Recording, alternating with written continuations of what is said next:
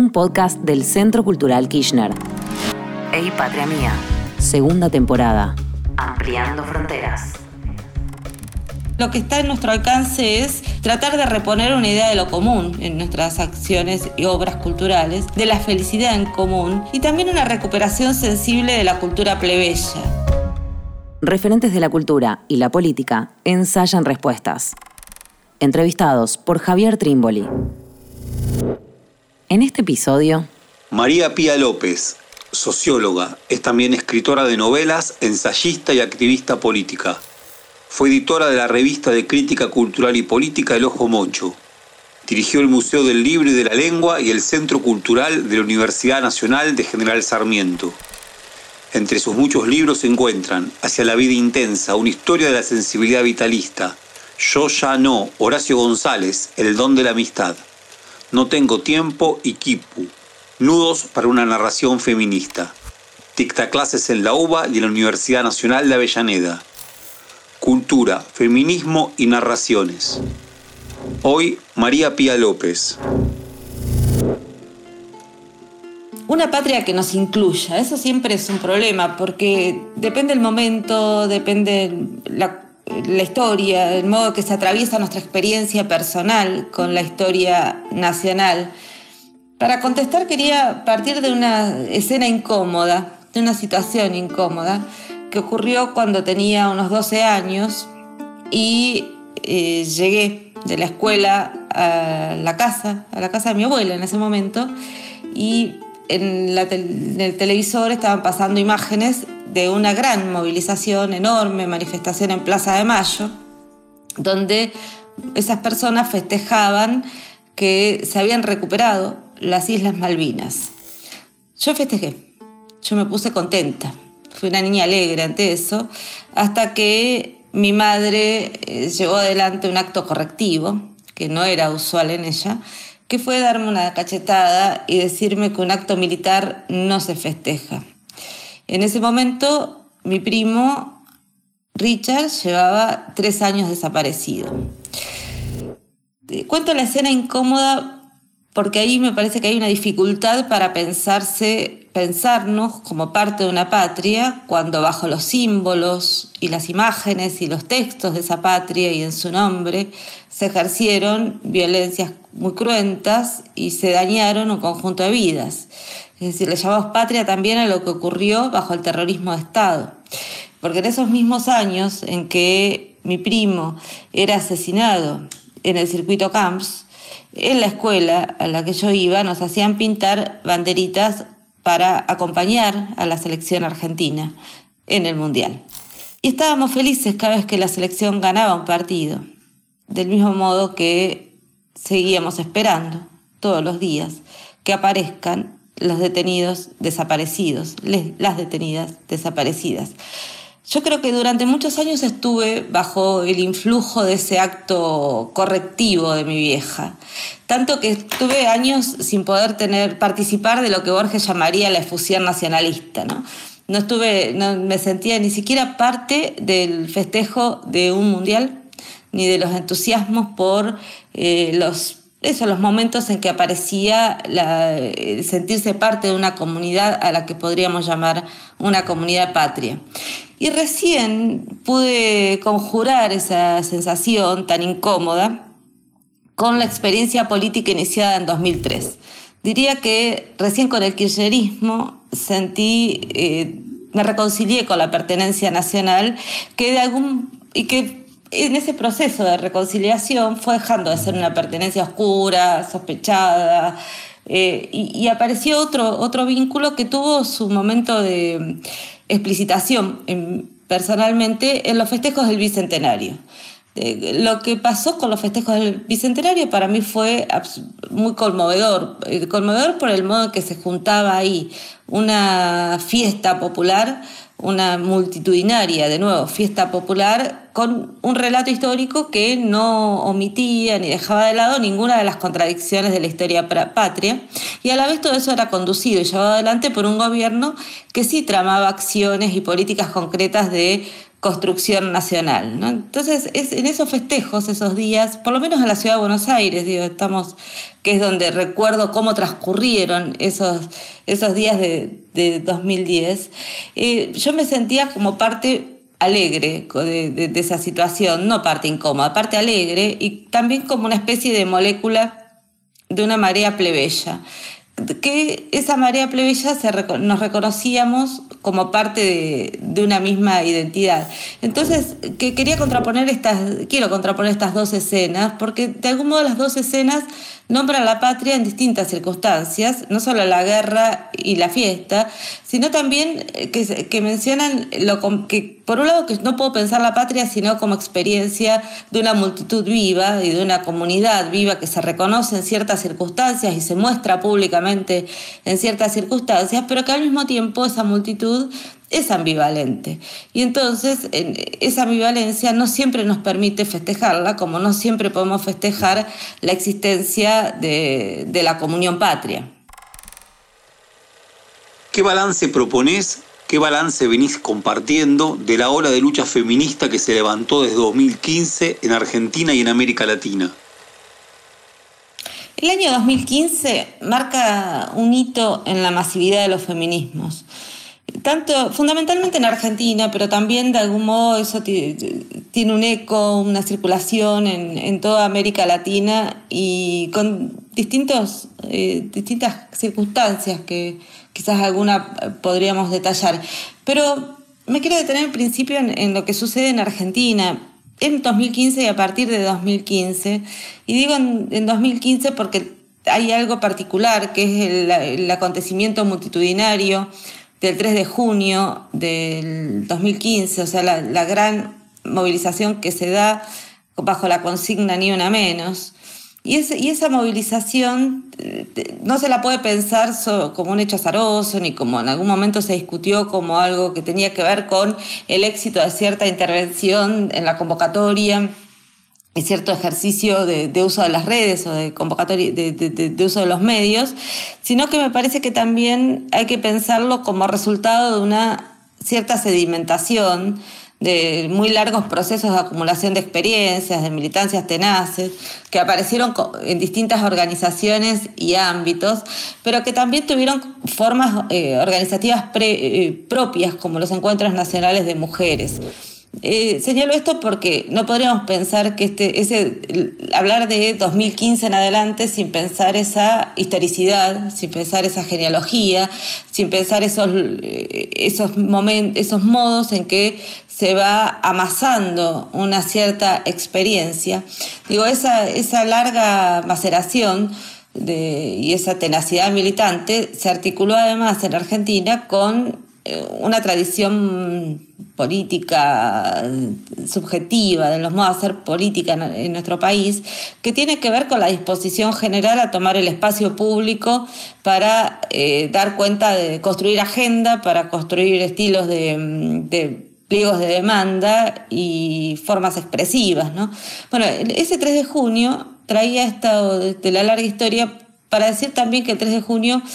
a mí me habían sorprendido dos características o dos tipos de componentes de, la, de esa multitud que me parece que signan lo que pasa después, en parte. Dos tipos de presencia. Una era la presencia de un montón, un montón de personas que se notaba que no estaban acostumbradas a marchar. Es decir, que no, no, estaban, no se movían en el espacio como nos movemos aquellos que estamos más acostumbrados a, a ir a, a, marchas, que sabemos por dónde entrar y por dónde salir de una plaza, eh, o que nos encolumnamos o nos disponemos con ciertas estrategias grupales de contención. Eso no ocurría en muchas personas el 3 de junio, que estaban ocupando el espacio de algún modo quietamente, como si estuvieran a la espera de algo. Y por otro lado, esa era una presencia muy sorprendente. La otra era la de muchos grupos pequeños, de, que se notaba que eran grupos de amigas o compañeras de escuela o de un espacio laboral, que tenían cartelitos caseros con consignas feministas. Esa, esa combinación entre una gran cantidad de gente que parecía que se movilizaba por primera vez eh, y mucho más con, alrededor de un argumento, una consigna feminista y, y, un acumulado de feminismo eh, casero, eh, juvenil en general, produjo una explosión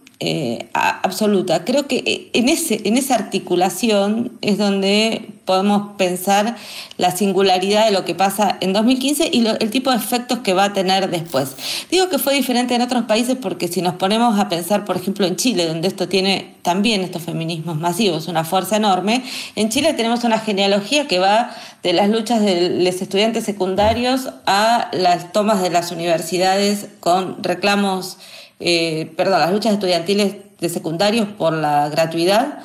después lo que se llamó las movilizaciones de los pingüinos, eh, la toma feminista de las universidades contra el acoso y la violencia en 2018 y la eclosión de todo eso en la rebelión eh, y en la rebelión presente a partir de 2019, donde el feminismo tiene, un, me parece, una fuerza enorme. Bueno, en Argentina el proceso histórico es bien diferente al que está pasando Chile en este momento, pero me parece que el modo en que acumuló se construyó una transversalidad, un tipo de alianzas, una agenda, un programa. Eh, se dieron estos feminismos masivos y populares entre 2015 y 2019, es decir, durante los años de la gobernabilidad macrista, eh, lo que hicieron que los feminismos se conviertan nos convirtamos en un actor muy relevante a la hora de la definición de una nueva legitimidad para, para el gobierno en Argentina a partir de 2019. ¡Ey, patria mía!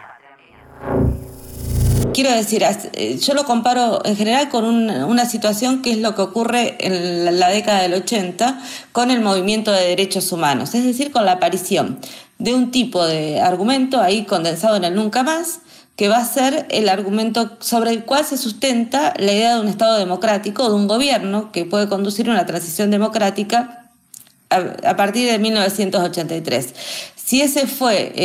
la consigna de los 80, la consigna de estos, de estos años es la consigna por, eh, que, que va a estar condensada en ni una menos. Entonces, digo, pensar lo que, qué efectos tiene esa presencia, y digo que funciona como legitimidad porque pensemos que hubo un fallido del actual presidente de Alberto Fernández en el discurso de Asunción que fue volvimos mujeres. Bueno, ese fallido estaba diciendo algo de cómo estaba dialogando con lo que había sido una fuerza de acumulación política, de construcción de agenda,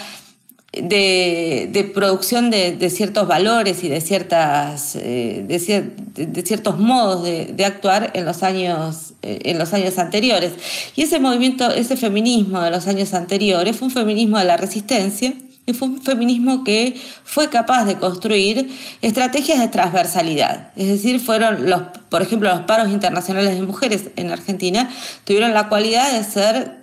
articulados con eh, militancias de todos los sindicatos, de todas las centrales sindicales, cuando todas esas centrales sindicales no podían sentarse a la misma mesa en la mayor parte de las circunstancias. Bueno, esa transversalidad ese, y también lo que construye, construimos desde los feminismos en esos años fue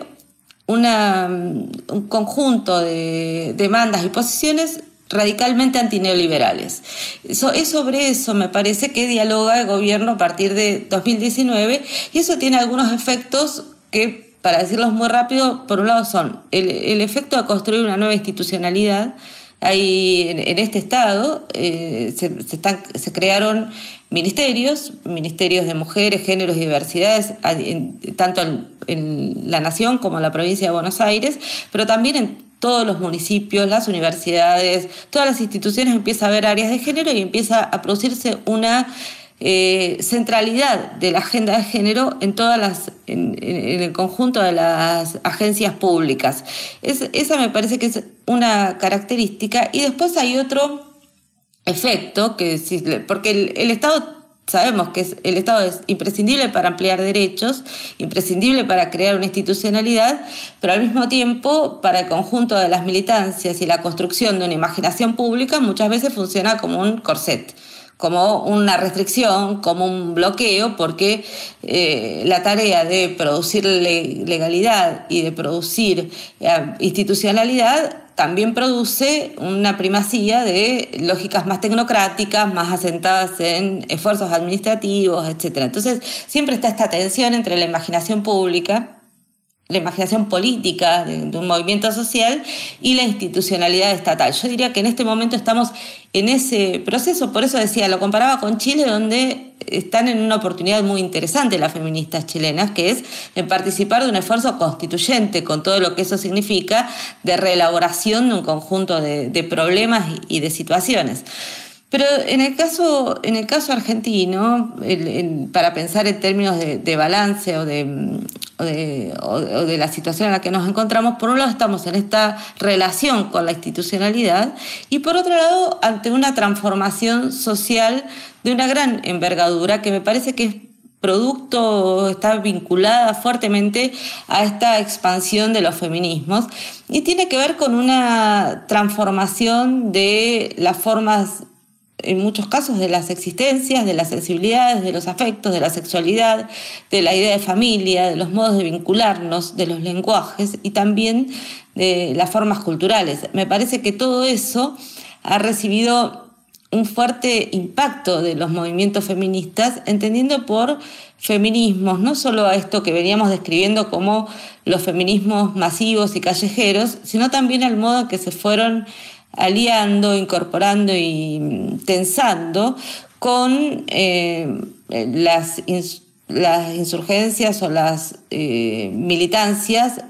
queer eh, y fundamentalmente con el tipo de militancias, activismos y teorías que vienen de las experiencias trans. Me parece que ahí es donde tenemos el otro, otro de los cruces fundamentales para pensar esta conmoción me gusta la palabra conmoción que producen eh, los feminismos, en, no solo en la vida política, sino también en la existencia eh, de todos. Tomar la palabra. Un acto imprescindible. Ey, patria mía. La relación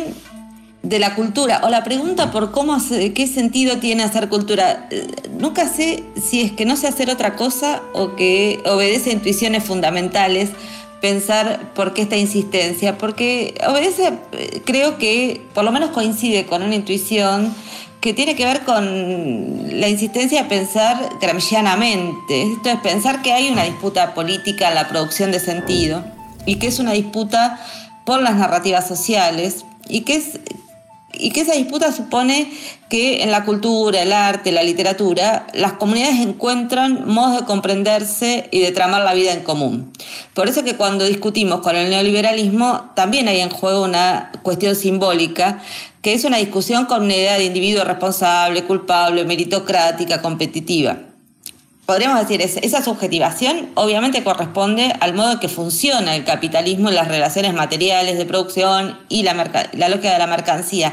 Pero también sabemos que hay una insistencia cultural, que hay una máquina de producción de sentido que no deja ningún hilo sin atar. Entonces, frente a eso, ese, ese no dejar un hilo sin atar, me parece que hay que poner a circular otras imágenes de sociedad, otras imágenes de subjetividad, de porvenir.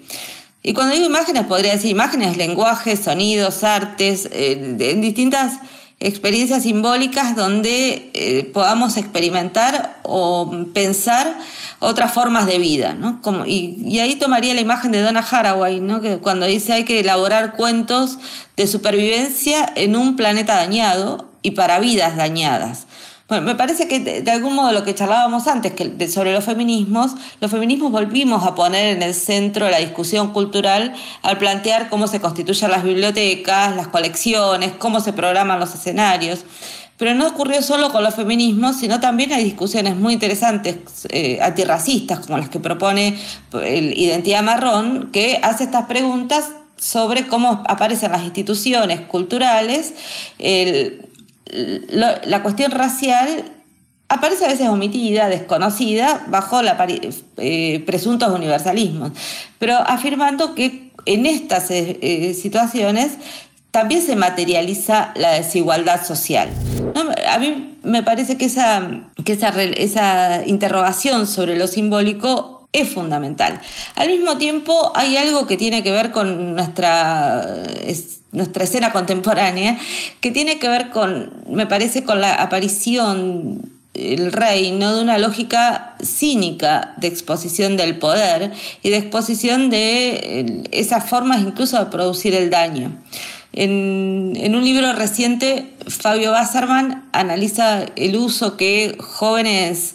macristas hicieron de, la, de una foto del Che, que quizás muchos recordarán, que es la foto icónica del Che, pero que la usaban tratando de vincular esa, ese icono, que era el icono de las, de las rebeldías insurgentes y revolucionarias, como con la rebeldía actual de las, de las nuevas derechas. Bueno,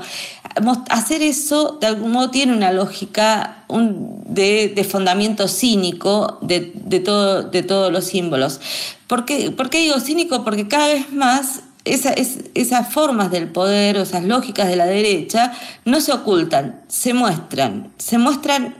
como al desnudo. Bueno, entonces la cuestión difícil de tratar es cómo hacemos para ejercer la crítica.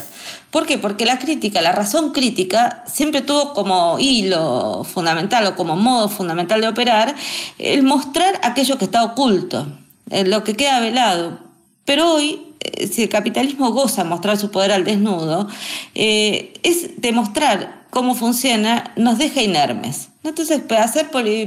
pensar cómo intervenir culturalmente, hacer políticas culturales, hoy eh, me parece que requiere otras tramas, no sé bien cuáles, pero sí me imagino, y quizás esta imaginación proviene del tiempo de la pandemia, de, estos, que, lo que está en nuestro alcance es tratar de reponer una idea de lo común en nuestras acciones y obras culturales, de la felicidad en común y también una recuperación sensible de la cultura plebeya, pensando que construir una salida a a la pandemia es también una apuesta a la lógica colectiva y que para eso hay que construir una narración de lo común. ¿no? Entonces pienso, y a veces que el cierto malestar con la sensación de que el gobierno no está dando esa disputa o no está construyendo esa, ese nosotros, que para mi gusto tendría que ser un nosotros, y ahí pienso la intervención cultural, un nosotros que tenga algo del orden de la felicidad, el goce y fundamentalmente lo popular. El último libro que escribí se llama Kipu, Nudos para una narración feminista. Y ese es un libro de fragmentos, como de, intervenciones para discutir dentro de los feminismos, pero a la vez que intenta, pretende por lo menos sostener un ritmo poético. Es decir, trata de hacer un cruce político y literario y el libro está muy vinculado a la experiencia del cuerpo que es el tema que en realidad no dejé de pensar eh, desde el primer libro que se llamaba Mutantes, Trazos sobre los Cuerpos, hasta este, solo que este, ya pensar alrededor de eso está muy teñido, afectado no solo por los feminismos, eh, que no estaba el primero, sino también por la práctica del yoga. Eh, cuento esto porque pensando que una experiencia de escritura es también una experiencia de palimpsesto, de hojaldre, donde se van acumulando las experiencias vitales y al lado de todo esto está la política, el peronismo y la desesperación insistente en buscar una clave con la cual intervenir en el presente, que es mi obsesión. ¿Qué es lo que no está en, la escritura bueno, actual? En mi escritura actual no está la razón académica, cada vez tengo más desgano de, respecto de los modos en que se escribe en la academia y también te diría que me siento muy alejada de las lenguas dominantes de la vida política. Cada vez como más inquieta, incómoda, con cierto aroma tecnocrático y o formas litúrgicas más bien tradicionales. En ese sentido es que me resulta difícil por momentos decir qué pienso de este momento, porque siento que estamos ante una conmoción eh, de orden global, digamos que la pandemia transforma todas las condiciones,